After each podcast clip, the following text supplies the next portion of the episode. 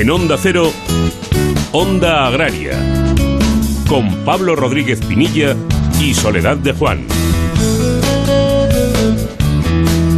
Muy buenos días, bienvenidos a Onda Agraria, donde hoy domingo hasta las 7 de la mañana hablaremos de campo, hablaremos de mar, de nuestros productores, de alimentos, de tradición y en definitiva de todo lo relacionado con el medio rural, con el sector primario, con la industria agroalimentaria y desde luego con todos sus protagonistas. Muy buenos días, Soledad. Muy buenos días, Pablo, y muy buenos días a todos los amigos y a todos los oyentes de Onda Agraria.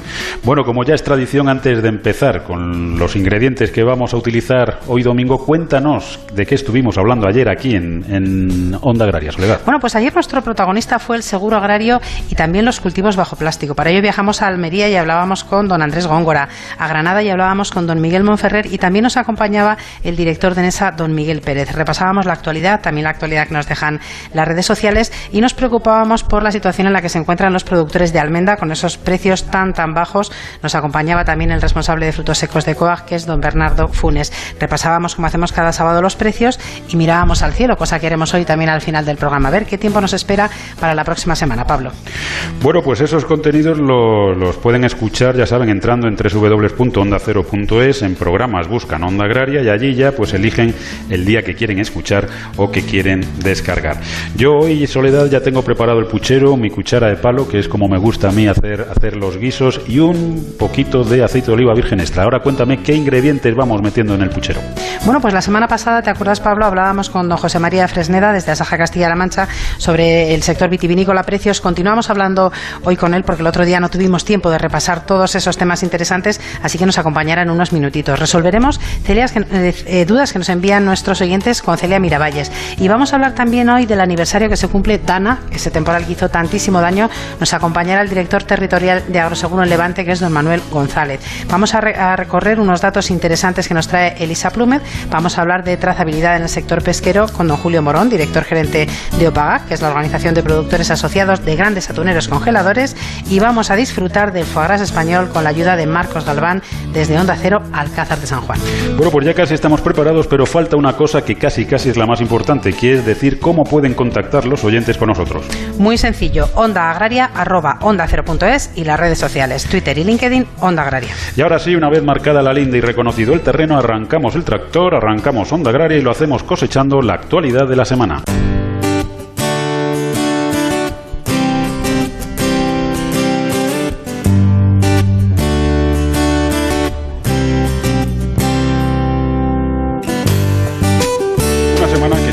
Marcada por el precio de la uva. La sectorial vitivinícola de Asaja se ha reunido de urgencia esta semana para analizar la grave situación ante la alarmante caída de los precios de la uva que ya está provocando paros en la vendimia.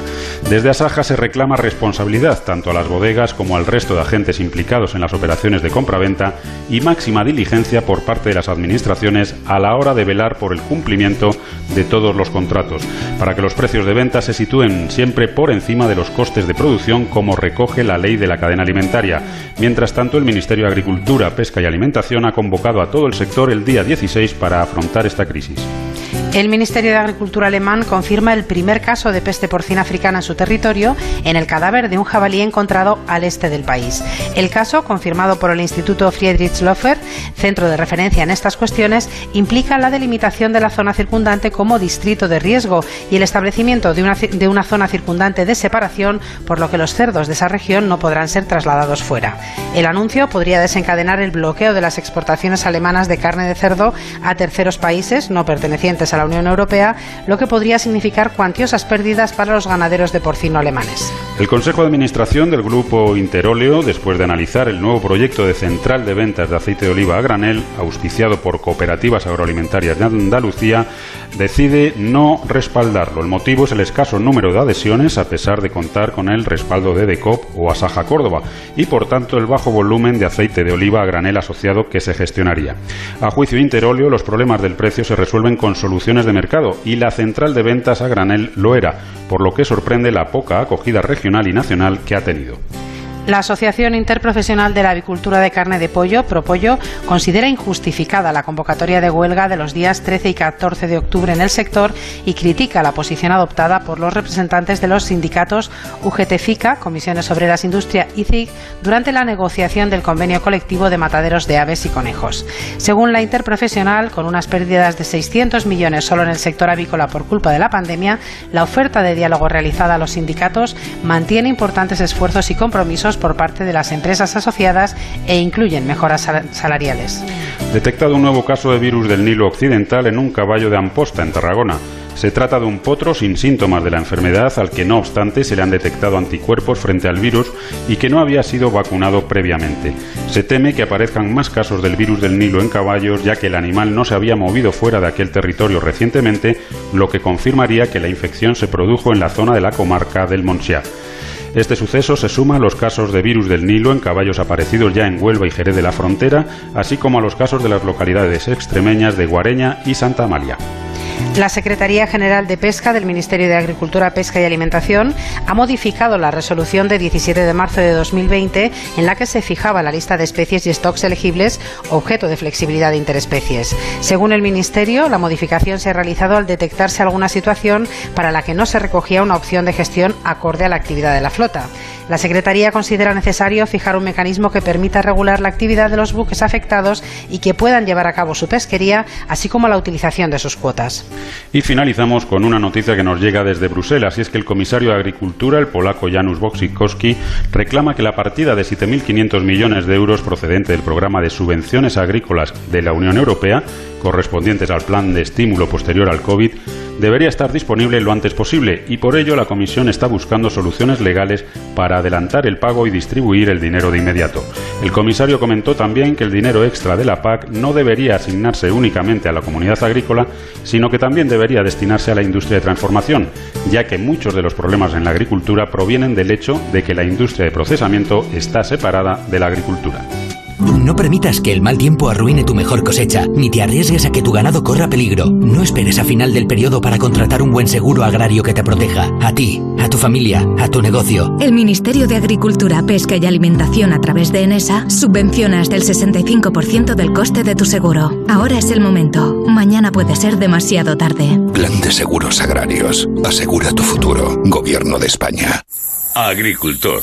Sácale todo el partido a tu cosecha con agrocomparador.com.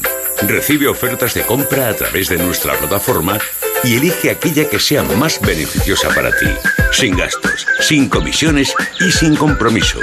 agrocomparador.com. Esta tierra nunca ha sido fácil, generosa sí, mucho. Es mi hija y la madre de mis hijos. Yo la cuido y ella me da sustento. Me ha dado tanto. Cuando la mimo, se pone tan bonita. Fertilizantes Mirad. Nos gusta la tierra. Pablo Rodríguez Pinilla y Soledad de Juan. Onda Agraria.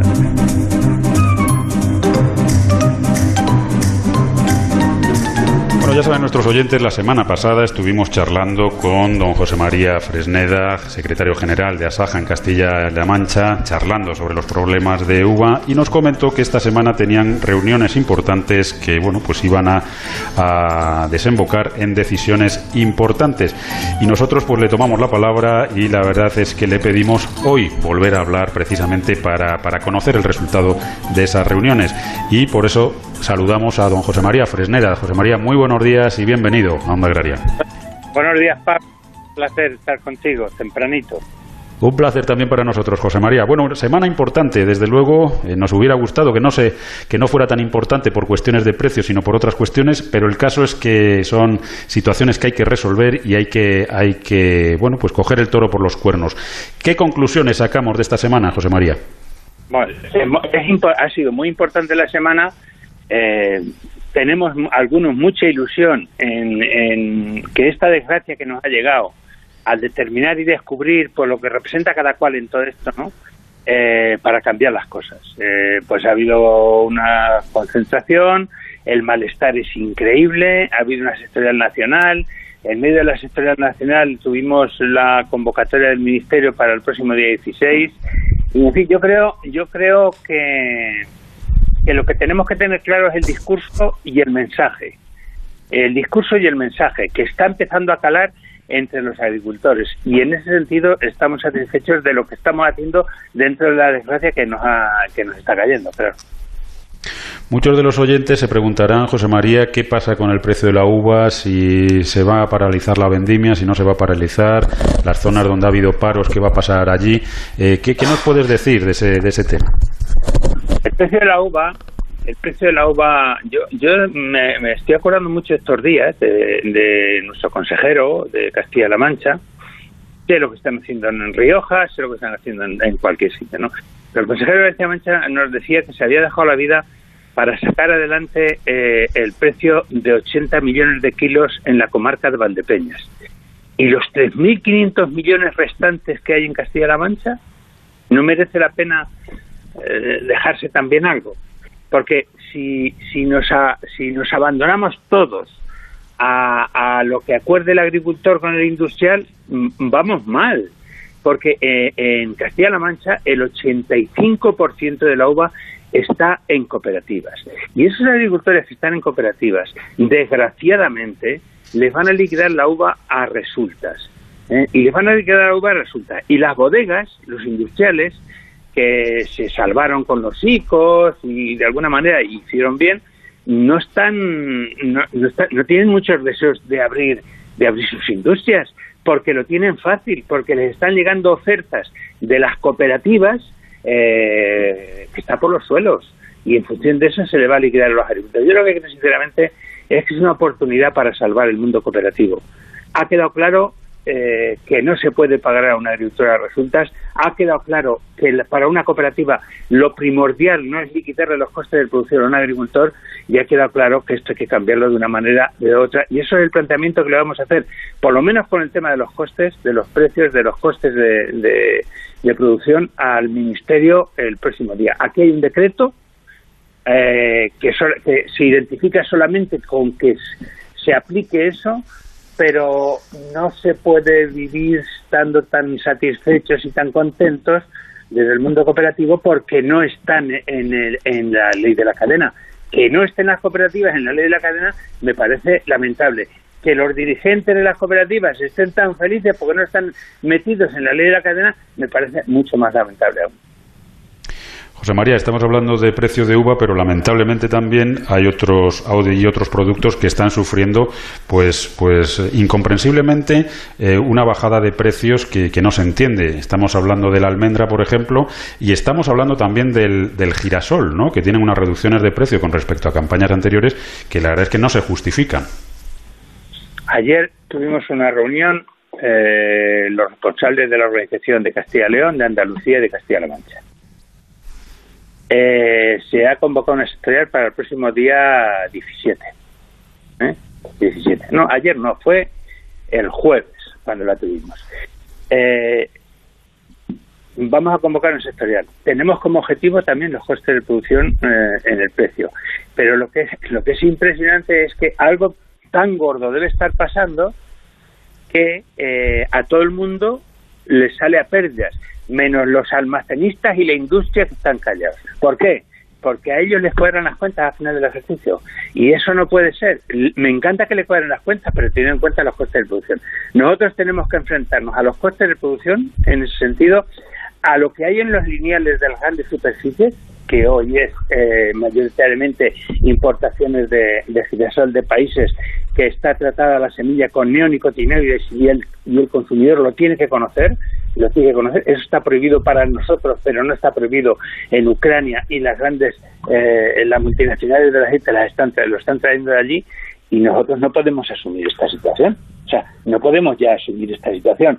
Con lo cual nos toca mucho trabajo por hacer nos toca mucho trabajo por hacer y el objetivo, la mirada, la tenemos que, mantener puesta eh, en, en, almacenistas e industria y exigirle a, exigirle a las grandes superficies que identifique realmente con una trazabilidad eh, abierta lo que tienen en los lineales.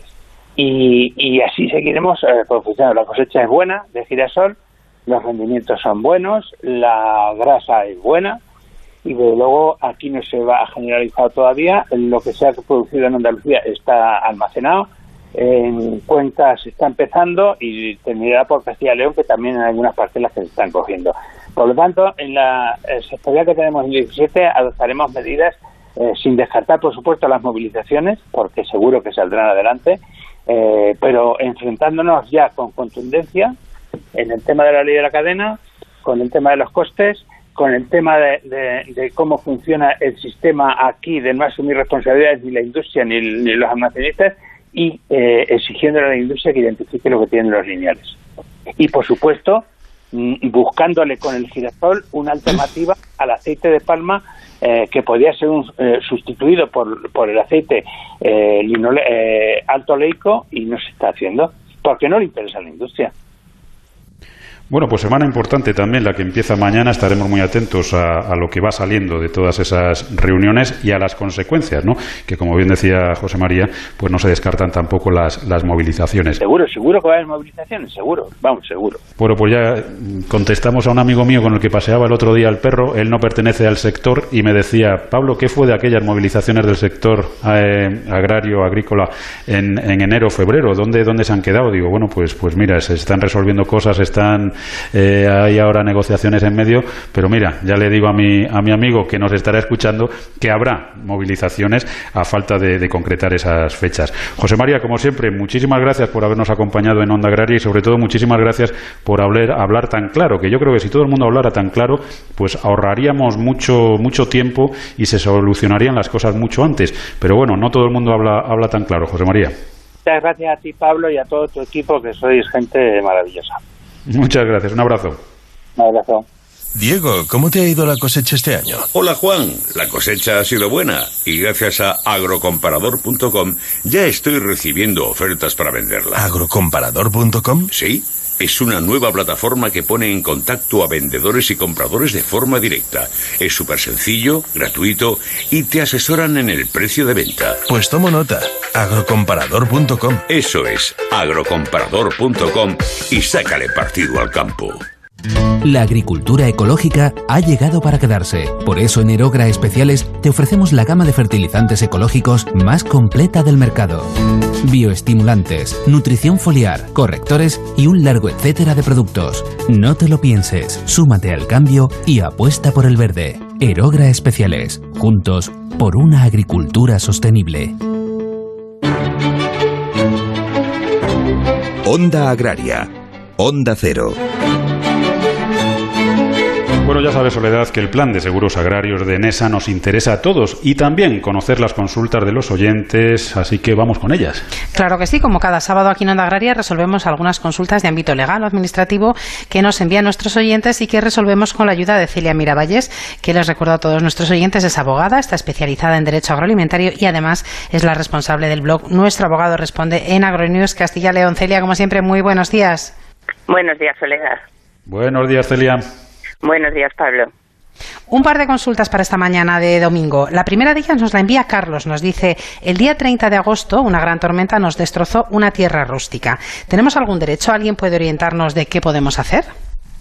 A ver, los daños en las cosechas que están causados por pedrisco, viento, lluvia torrencial o inundaciones en estos casos causados por tormentas o fenómenos meteorológicos, normalmente están cubiertos por agroseguro, pero lógicamente pues tenemos que tener contratado dicho seguro, ¿no? Eh, si no hubiera seguro, pues ya dependeríamos de las ayudas que en su caso pudieran disponer cada comunidad autónoma para paliar esos daños si uno pues se han declarado catástrofe, ¿no? Eh, por lo que bueno pues el oyente tendrá si no tiene seguro tendrá que acudir al seguro y si no eh, pues tendrá que preguntar en la en la administración ya digo este tipo de ayudas que suelen ser dirigidas sobre todo a moratorias o aplazamientos en pagos de préstamos o exención o reducción de impuestos, ¿no?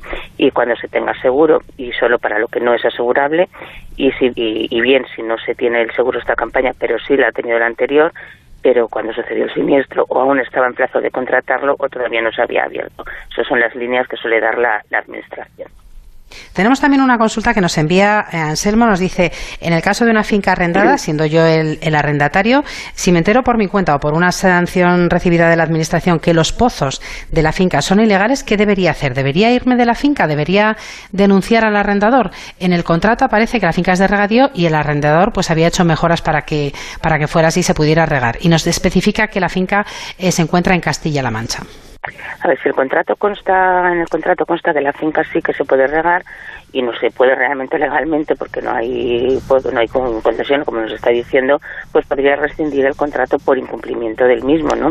Pues realmente no se puede regar legalmente esa finca y además en su caso reclamar, eh, bueno, pues las posibles sanciones al, al, propietario, ¿no? Si es que no se puede regar o el riego excede de lo permitido en, en la concesión. Bueno, pues Celia, como siempre, como cada semana, muchísimas gracias y hasta la semana próxima. Hasta la próxima semana. Gracias a vosotros. Un abrazo. Saludo. Agricultor, ganadero, frente a los riesgos climatológicos de inundaciones, tormentas, sequías, heladas, incendios o enfermedades en el ganado, nada mejor que un buen seguro que te proteja a tu familia, a tu negocio. El Ministerio de Agricultura, Pesca y Alimentación a través de ENESA subvenciona hasta el 65% del coste de tu seguro. Ahora es el momento. Mañana puede ser demasiado tarde. Plan de Seguros Agrarios. Asegura tu futuro. Gobierno de España.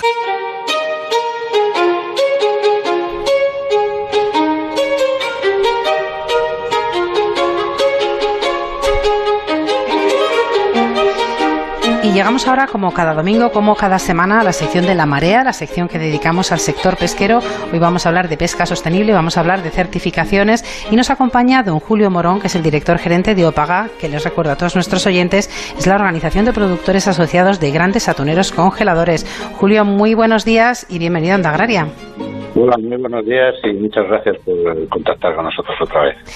Hablamos de, hablamos de sostenibilidad, en este caso hablamos de una certificación, hablamos de la certificación eh, de pesca sostenible MSC. Pre preséntanosla un poquito. Bueno, eh, la certificación MSC es, eh, vamos a decir, la referencia mundial en cuanto a la certificación de pesca de sostenibilidad medioambiental, porque tiene tres principios que se, son los que se necesitan para, vamos a decir, eh, garantizar que, que, lo que pescamos primero está eh, eh, explotando especies a un nivel sostenible. Segundo, el impacto de nuestra pesca en el ecosistema está minimizado al máximo. Y tercero, tiene un sistema de gobernanza eh, que, que, garantiza todo, todo lo anterior. ¿no? Y el, el principio MSC es el más extendido eh, en todo el mundo. Hay un montón de certificaciones y, es un proceso que además eh, es muy transparente y muy sólido en cuanto a la verificación científica de lo que de lo que se requiere para em, validar esos tres principios que he mencionado. Un, un, camino hacia la certificación de sostenibilidad que empezó hace años también en, en vuestro sector, ¿no? Hace ya 10 años y con el decálogo de buenas prácticas, el sector ha ido trabajando siempre en esta dirección. Pues sí, porque sabemos que eh, somos los primeros interesados en mantener lo que podemos llamar la gallina los huevos de oro, ¿no? Que, que, que en nuestro caso es seguir pescando atún toda la vida. Ese es el objetivo de un pescador normal, con, con visión de futuro y nosotros desde hace 10 años, como bien apunta, eh, desarrollamos un decálogo que después se transformó en un código por el que se verificaba por eh, observadores a bordo eh, un 100% de cobertura de todos nuestros barcos y después lo desarrollamos en un proyecto de mejora de pesquería con WWF que ahora eh, está a punto de terminar, estamos hablando de cinco años de trabajo con, con ese proyecto de mejora de pesquería que, que tenía el objetivo de poder entrar en la certificación MSC que es la más la más exigente en cuanto a certificación eh, de sostenibilidad ambiental, medioambiental. Y, a, y en eso estamos. Ahora nos queda por delante un año de trabajo eh, del proceso de certificación, un año o algo más, no sabemos, depende de cómo, de cómo se, desarrollen los trabajos, y lo estábamos haciendo con un organismo independiente que, se, que es el Lois Register, que es el encargado de hacer esta certificación de manera totalmente independiente y transparente. Sí, Julio, muy buenos días. Eh, hace unos años el, consumidor, pues, pues la verdad es que tenía los alimentos que, tenía y, no elegía. O sea, era un poco, estos son lentejas, si quieres las tomas y si no las dejas. Pero ahora el consumidor tiene la, sartén por el mango.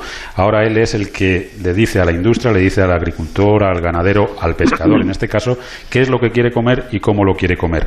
En esa línea, eh, ¿de qué forma si yo voy a un supermercado, voy a un punto de venta y quiero comprar algún producto relacionado con el atún, eh, ¿tengo alguna forma de ver si es procedente de pesca sostenible o si no lo es?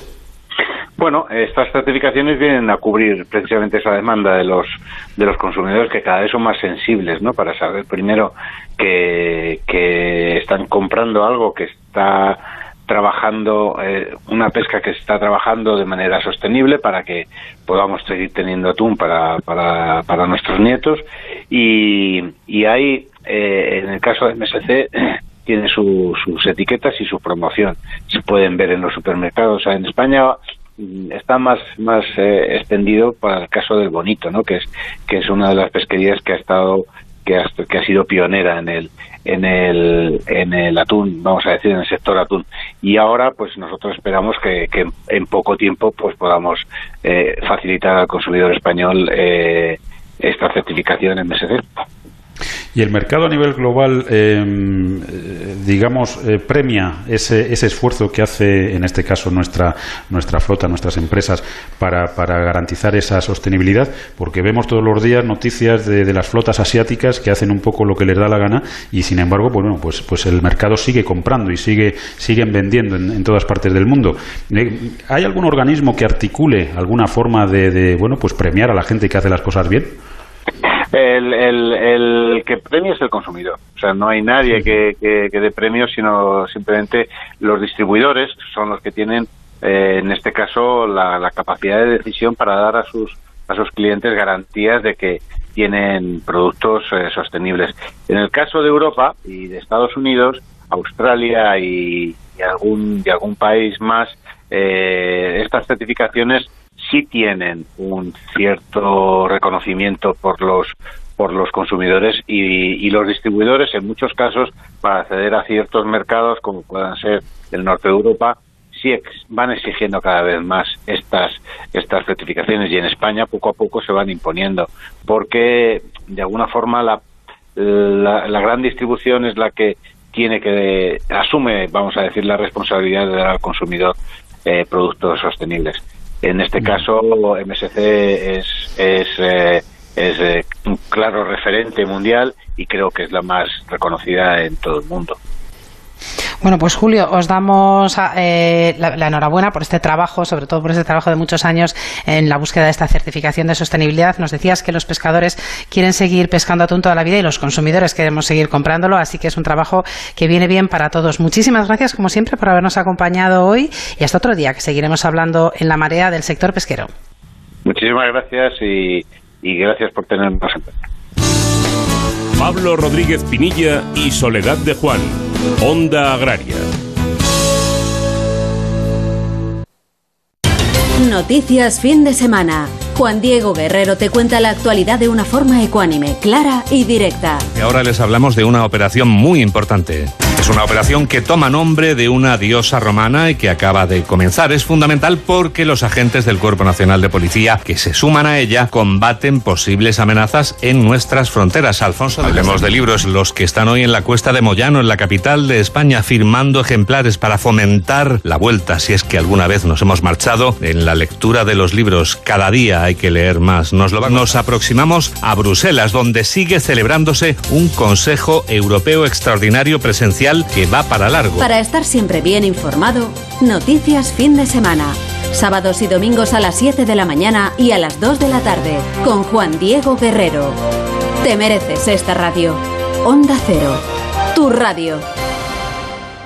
Gente Viajera te invita a viajar. Gente Viajera. Participa en el concurso de las mejores fotografías viajeras y podrás conseguir fantásticos viajes. Por ejemplo, viajar con tu familia al Gran Hotel Peñíscola, número uno en turismo familiar. Turismo de Galicia te invita a alojarte en un faro, un hotel de ensueño con vistas al Atlántico.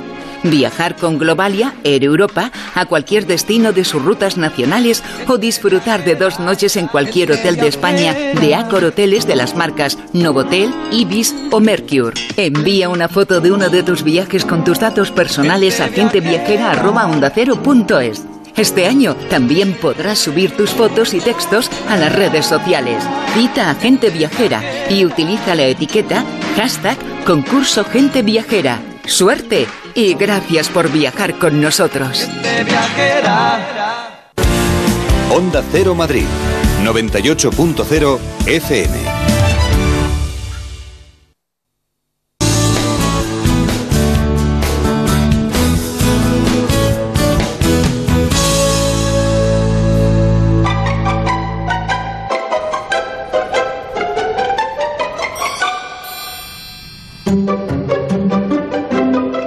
Estamos de vuelta. Recuerden que están escuchando Onda Agraria, que están en la mejor emisora posible, están en Onda Cero y que estaremos con todos ustedes hasta las 7 de la mañana, ya saben, hablando de campo y hablando de mar. Y recuerden además que pueden hacer Onda Agraria con nosotros escribiéndonos a ondaagraria.es y también a través de las redes sociales, en Twitter y en LinkedIn hay que buscar Onda Agraria. Bueno, Soledad, y llega el momento de analizar datos.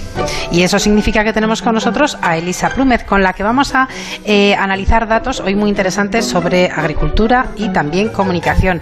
Elisa, ¿qué tal estamos? Muy buenos días, muy buen domingo.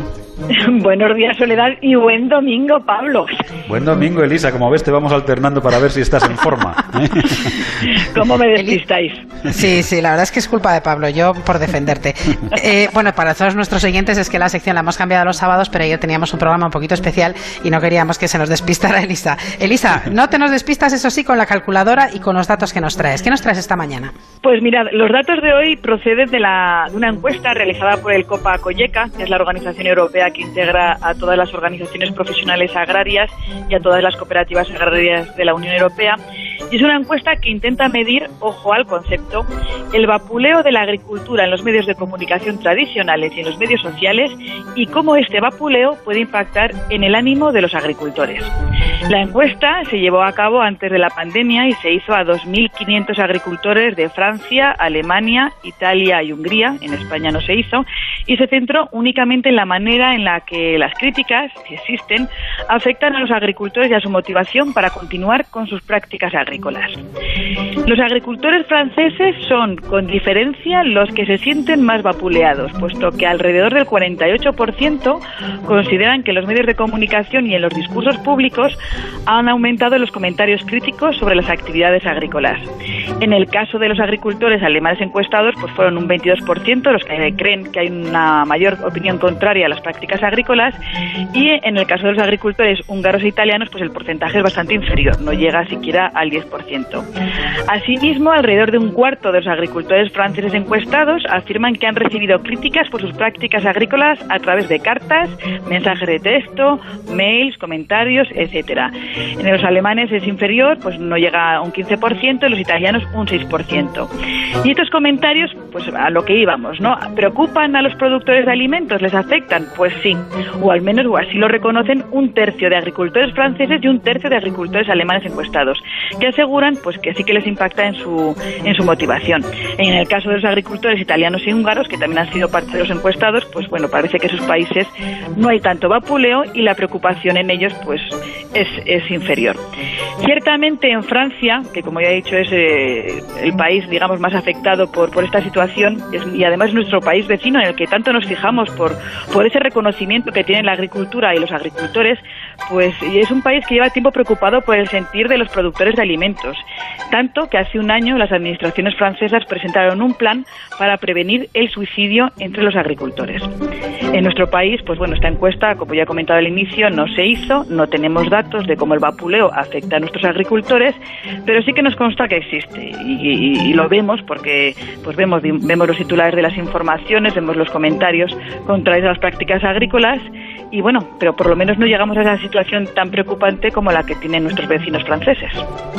Pues una información desde luego muy, muy, muy interesante, Elisa. Muchísimas gracias por compartirla con nosotros y un abrazo a todos nuestros agricultores, ganaderos y pescadores que están ahí al pie del cañón siempre. Y que aquí en Onda Agraria, desde luego, no vapuleamos. ¿eh? No, desde luego que no. Y, nuestra sociedad espero que tampoco. Y, y, durante esta pandemia, desde luego, lo que sí que ha hecho ha sido reconocer su trabajo y reconocer que han estado ahí. Elisa, hasta la semana próxima. Gracias por todo. Pues aprovechar el domingo y la semana que viene ya me diréis si en sábado o en domingo. pero, pero, a última hora, última hora. A última hora para mantenerte despierta a estas horas de la mañana. para hacerme madrugar los dos días, ya lo sé. Efectivamente. Un saludo, gracias. Hasta luego. Agricultor, ganadero, frente a los riesgos climatológicos de inundaciones, tormentas, sequías, heladas, incendios o enfermedades en el ganado, nada mejor que un buen seguro que te proteja a tu familia, a tu negocio. El Ministerio de Agricultura, Pesca y Alimentación a través de ENESA subvenciona hasta el 65% del coste de tu seguro. Ahora es el momento. Mañana puede ser demasiado tarde. Plan de Seguros Agrarios. Asegura tu futuro. Gobierno de España. Agricultor. Sácale todo el partido a tu cosecha con agrocomparador.com. Recibe ofertas de compra a través de nuestra plataforma y elige aquella que sea más beneficiosa para ti, sin gastos, sin comisiones y sin compromiso. agrocomparador.com. Pablo Rodríguez Pinilla y Soledad de Juan, Onda Agraria. Todos nuestros oyentes recordarán que el año pasado, por estas fechas, pues sufríamos las consecuencias de un terrorífico temporal, de unas consecuencias, pues, pues bueno, pues la verdad es que lamentables, ¿no? A nivel personal y a nivel, pues, eh, económico, desde luego. Hablamos de, esa dana que, tuvo que sufrir también el, campo. Y para comentar en qué consistió, pues, todo lo que hubo que hacer para asegurar esos daños y, y bueno, pues, pues un poco repasar aquel, aquel episodio, tenemos con nosotros a Manuel González, que es el director territorial de Agroseguro en Levante. Manuel, muy buenos días, bienvenido a Onda Agraria. Buenos días. Manuel, situación complicada la que se vivió hace un, hace un año. Eh, no sé si nos puedes hacer un poco una, una, radiografía de lo que ocurrió y de lo que supuso para el sistema de, seguros eh, agrarios español. Sí, bueno, pues eh, efectivamente el, año pasado, en los días 11, 12 de septiembre, un fuerte temporal, una depresión aislada, pues eh, barrió diferentes comunidades, eh, desde Comunidad Valenciana, región de Murcia, hasta Andalucía, eh, incluido también algo de Castilla-La Mancha. Ese temporal se caracterizó, que creo lo importante, porque hubo varios eventos climáticos juntos eh, pedrisco, viento y lluvias. Principalmente fueron las lluvias, eh, precipitaciones en un corto espacio que produjeron más de 400 litros por metro cuadrado, que eso produjeron, pues indudablemente, en algunos sitios, como ocurrió la Vega Baja de Orihuela y en otras situaciones, pues eh, mm, graves inundaciones. El desbordamiento del río Segura, pues fue una de las más importantes.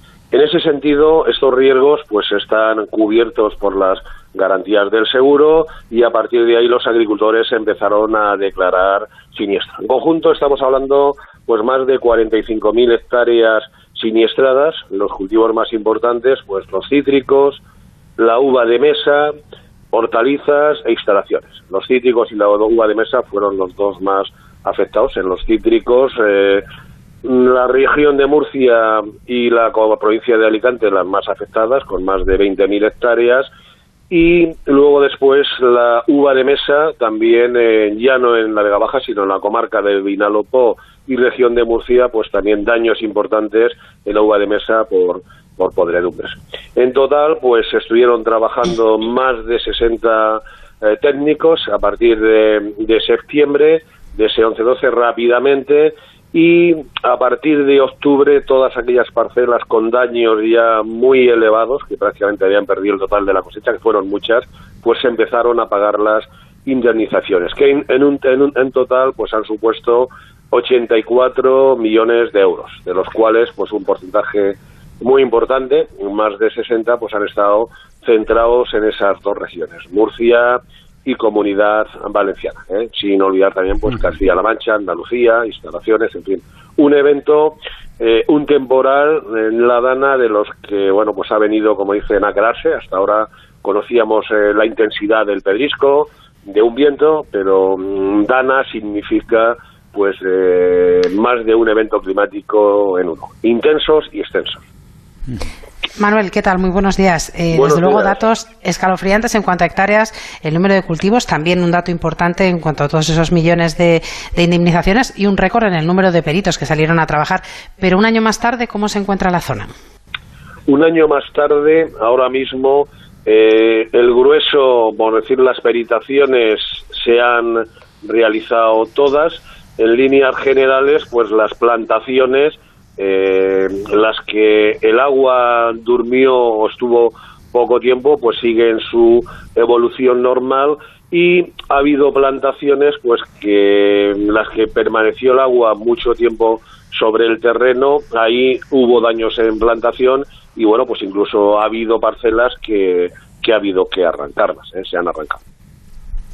Manuel, eh, esta semana hemos tenido también un, proceso no de las dimensiones del año pasado, adiós gracias, pero también ha, causado problemas en la zona de, Baleares. ¿Cómo está la situación? Correcto. Pues, eh, como bien dices, lunes, eh, martes, la depresión empezó por Barcelona, llegó a las islas, allí hemos tenido precipitaciones, pues hasta 150 litros por diferentes sitios y allí pues eh, el nivel de aseguramiento es eh, un poquito más bajo ahí los cultivos principales pues que están afectados sobre todo pues son hortalizas y algo el viñedo pero no ha llegado afortunadamente a ser de la intensidad de la de la de septiembre ¿eh? de la del año pasado el tema de las danas y su nombre lo indica, son depresiones y pueden ser eh, graves eh, y no se sabe en el sitio. Entonces esta parecía que era importante, pero luego al final pues ha quedado en un poquito. Y para la semana que viene nos trasladan también hacia el miércoles jueves que tenemos otra situación parecida, nueva depresión y en fin, las danas han venido a quedarse. Bueno, pues esperemos, esperemos que no tengamos, que aunque vengan, no tengamos que, lamentar demasiado sus, sus efectos. Antes de terminar, dar las gracias al trabajo de Agroseguro y sobre todo al trabajo también de todas las direcciones territoriales, en este caso la de Levante, que es la que está bajo, bajo bueno, pues el mando de, Manuel, por el trabajo que desarrollan y por estar siempre al lado de, los productores. Manuel González, director territorial de Agroseguro en Levante, muchísimas gracias por habernos acompañado y hasta otro día. Esperemos para hablar de, de otras cuestiones más agradables que no de los daños de estas danas. A su disposición, muchas gracias. Un saludo.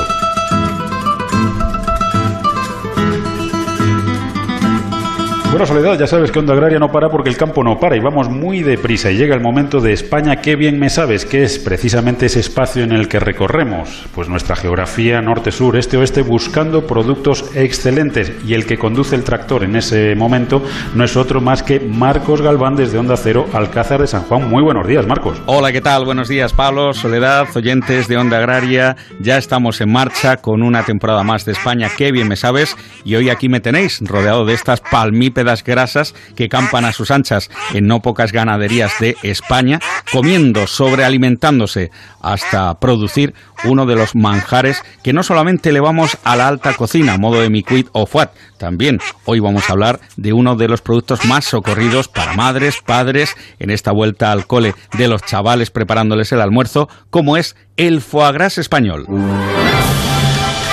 Lógicamente, tratándose de una palabra francesa, foie gras, traducido del francés como pate de hígado, cabe pensar que la tradición en su producción procede del país galo. Sin embargo, hemos consultado a Enrique de Prado, que es el presidente de Interpalm, la interprofesional que aúna todas las explotaciones de palmípedas grasas en este país, y reconoce que yendo más allá, eh, se trata de una tradición en países mediterráneos, no solo atribuible a Francia. Eh, si remontamos al siglo XII, eh, había una producción de, de, foie en España y de hecho tenemos unos, eh, digamos, unos eh, unas referencias de un farmacéutico malagueño en el siglo XII, en el Andaluz, que explica cómo el, hígado cebado de, las, de los patos era un manjar y lo, lo cebaban y lo, le, le daban, entre otros, leche. Entonces, eh, por eso digo, al final eh, es volver a encontrarse con una, una, tradición que existe en toda la cuenca del Mediterráneo,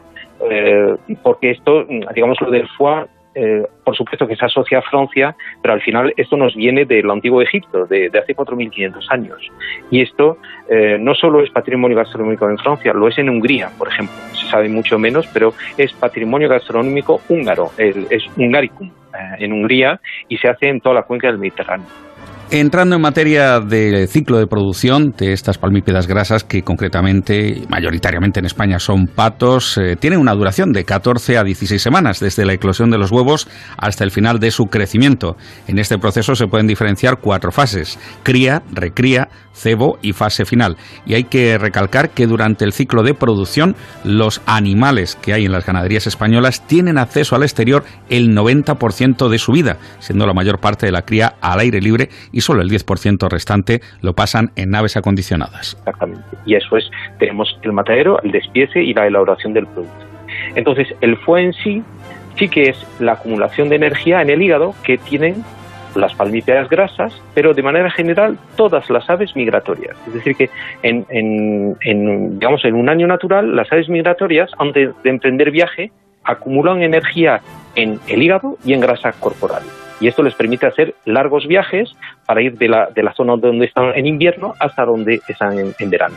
Hay animales que llegan, hay aves que pueden volar hasta 11.000 kilómetros y esto necesita un combustible. Ese combustible es la grasa que almacenan ¿no? y ese es el foie Tiramos así por tierra un mito de que son hígados enfermos y en este caso referimos hígados sobrealimentados por una necesidad energética de estas aves. Preservan por tanto el bienestar animal, pero también al encontrar las explotaciones en zonas rurales de Castilla y León, Navarra, País Vasco, Cataluña y Teruel ayudan contra la despoblación y ahora mismo generan 1.200 empleos directos y 5.000 indirectos. Además han diversificado el producto no solo para llegar al gran gourmet, a la restauración o alta cocina, sino también a la generalidad de los consumidores. Es verdad que aquí en España eh, quien nos ha, eh, digamos, han sido los embajadores de la introducción del producto, al final ha sido la hostelería, la hostelería y la restauración, los restaurantes que tenemos unos restaurantes de altísimo nivel aquí en España y al final muchísimos de ellos han incorporado a sus elaboraciones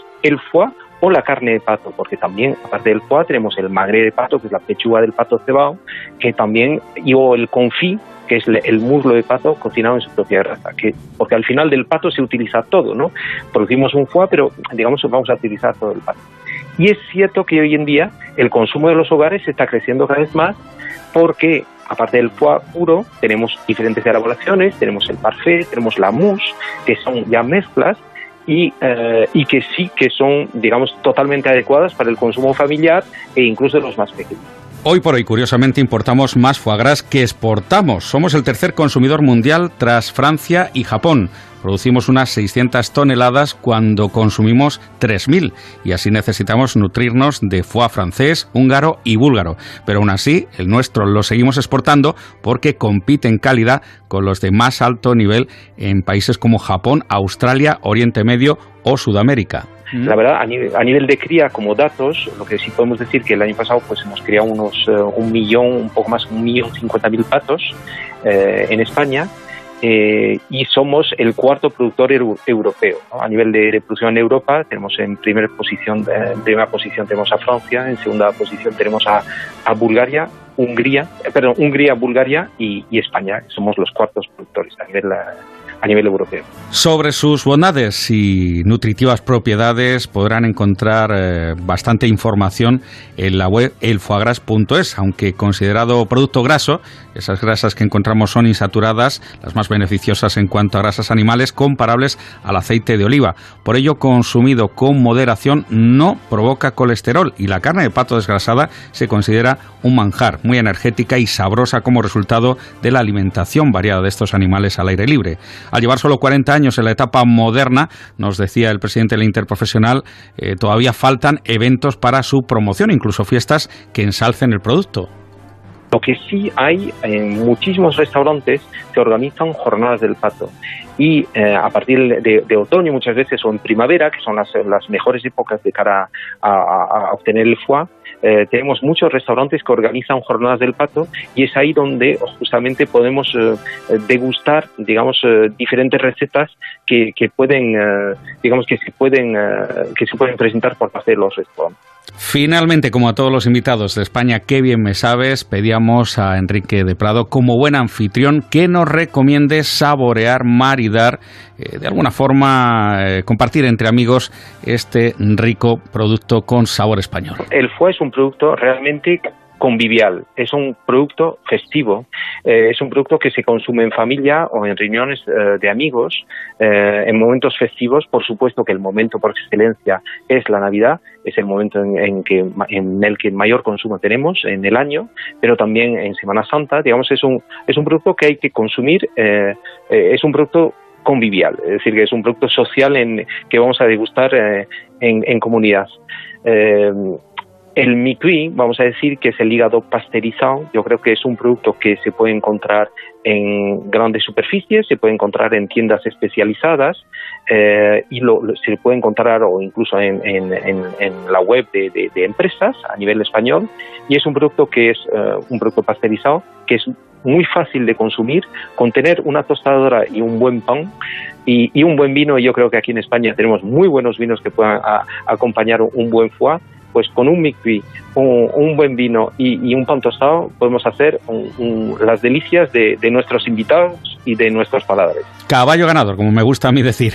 Amigas, amigos, oyentes de Onda Agraria España, que hoy me sabes, muchísimas gracias por la atención prestada. Ya estamos cogiendo velocidad de crucero en esta temporada. Felices y sabrosos, siete días. Hasta el próximo domingo.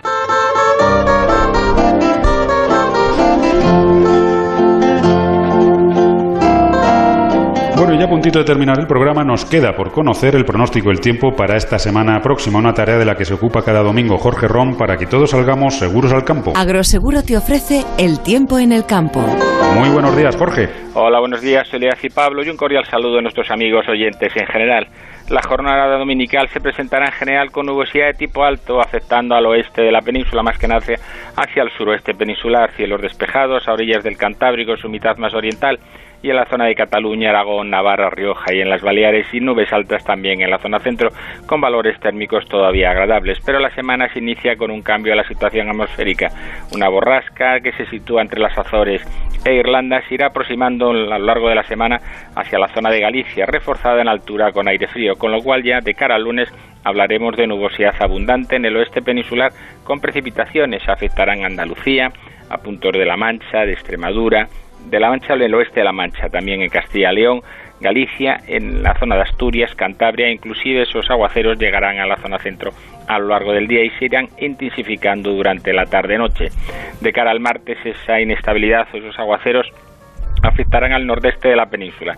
Será Rioja, Navarra, Aragón y también Cataluña, donde habrá aguacero sobre todo por la mañana, a la vez que llega un sistema frontal a Galicia que va a producir precipitaciones en esta comunidad. Van a ser persistentes durante la tarde, se extenderán hacia la zona de Asturias, pero poco más llegarán al interior peninsular, si bien el descenso de las temperaturas ya se hará notar.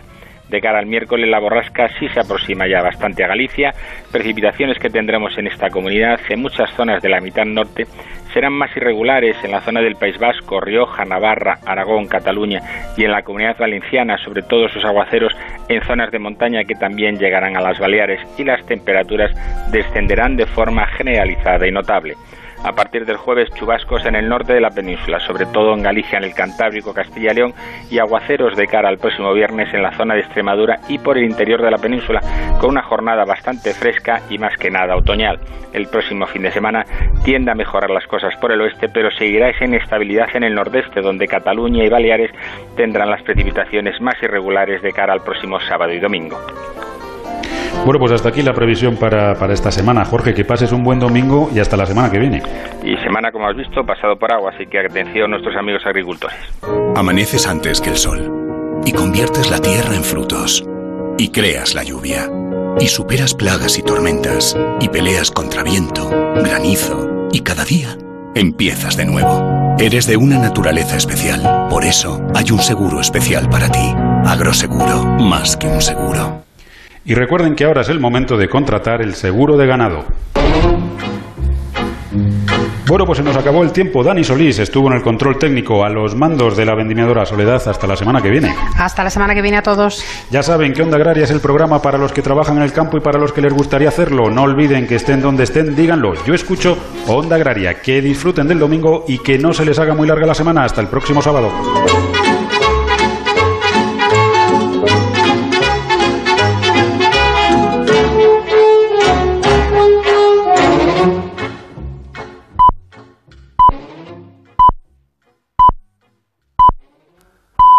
Son las 7, son las 6 en Canarias y esto es lo que está pasando.